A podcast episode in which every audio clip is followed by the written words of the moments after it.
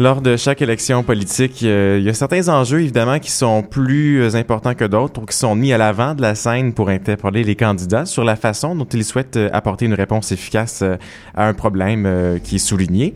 Parfois, il y a des enjeux fondamentaux qui restent en arrière-plan lors des élections et l'un d'eux, eh bien, c'est celui du faible taux de participation électorale qui est encore plus important lorsqu'il s'agit d'élections locales. En 2009, il y a seulement 39% des résidents montréalais inscrits sur la liste électorale qui se sont déplacés pour voter aux élections municipales. Loïc Bully s'est intéressé au phénomène de l'abstention et nous propose un reportage sur le sujet. Loïc, bonjour. Bonjour Jean-Luc. Alors en effet, vous parlez de 39% d'abstentionnistes aux dernières élections municipales. Et si on ajoute les citoyens en âge de voter qui ne sont pas inscrits sur liste électorale, c'est quasiment deux tiers des citoyens qui se sont abstenus de voter aux dernières élections municipales.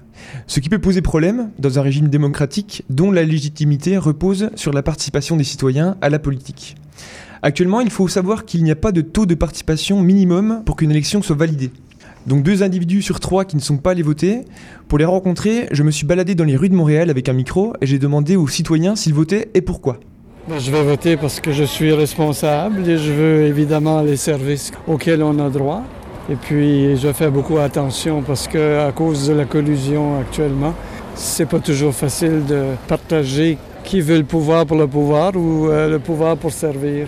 Malheureusement, non. On ne peut pas voter parce qu'on n'a pas encore la citoyenneté. Je vais pas aller voter parce que je suis pas assez informée. Ben non, je pourrais pas, c'est ça. Mon changement d'adresse n'est pas fait. Je suis à Montréal pour étudier, donc euh, j'ai donc chez à fouetter un peu. J'ai pas vraiment le temps de me préoccuper de ça pour le moment. Pour être franc, je vais pas voter parce que je sais même pas c'est qui les partis ou c'est qui euh, pour qui on vote. Mais c'est parce que c'est municipal, je pense. C'est pas pour le Canada, c'est juste pour Montréal, alors ça m'intéresse pas. Mais je sais que c'est pour la corruption, choses, choses comme ça.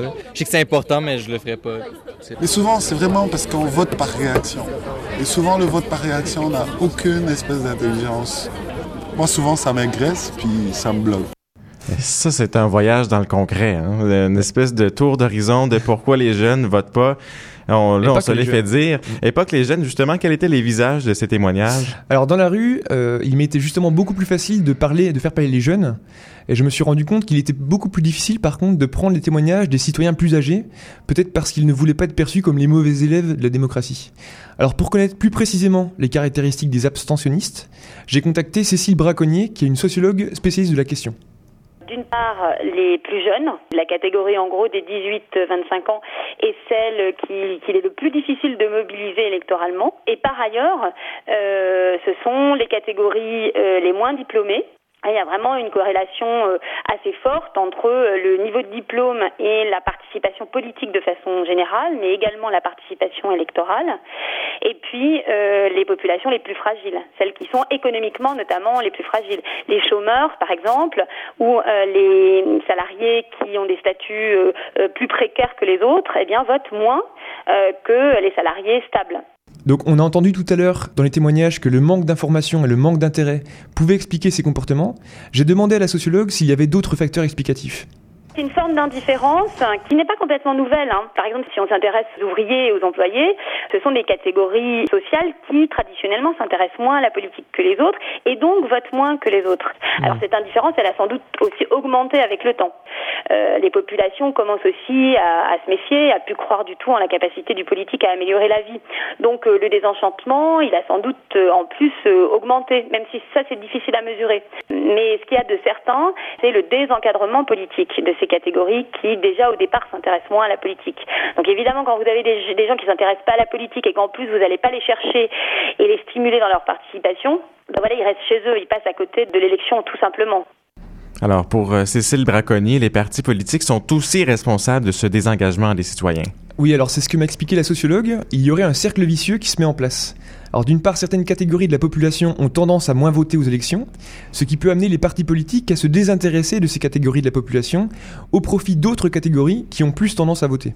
On peut ainsi voir dans des campagnes électorales des enjeux être mis en avant, car ils vont rapporter des voix aux candidats, et d'autres enjeux sont complètement mis de côté. Madame Braconnier m'a d'ailleurs donné l'exemple de certains pays qui ont rendu le vote obligatoire, et dans ce cas, on s'aperçoit que les candidats essaient d'apporter des réponses politiques à une part beaucoup plus large de la population. On voit donc qu'actuellement, on peut passer à côté des enjeux de ceux que certains sociologues appellent les sans-voix. Il y a aussi certains abstentionnistes qui le revendiquent et qui essaient de se faire entendre. Alors en effet, même si selon la sociologue que j'ai interrogée, il ne s'agit que d'une petite proportion des abstentionnistes, il y a aussi des citoyens qui revendiquent le fait de ne pas voter.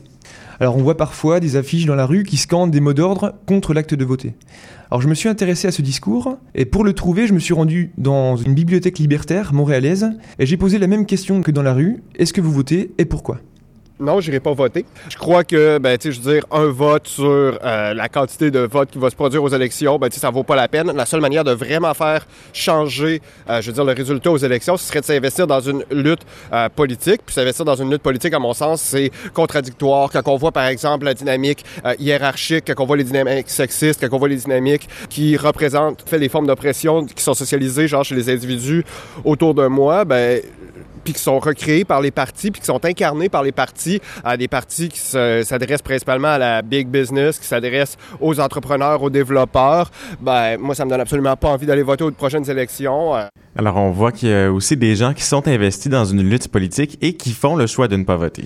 Oui, alors ça peut paraître paradoxal, car on peut se dire que si on s'intéresse à la politique dans son sens noble, c'est-à-dire à la gestion des affaires de la cité, chacun devrait toujours pouvoir trouver au moins un candidat qui se rapproche de ses valeurs et de ses idées. Alors j'ai demandé aux militants pourquoi ils ne votaient pas pour ce candidat ou cette candidate qui se rapproche le plus de ses valeurs la dynamique du moins pire pendant des années. Je veux dire, il y a plein de partis qui sont partis comme des partis pas si pires que ça, euh, qui se sont juste développés, puis qu'on a vu l'évolution avec le temps.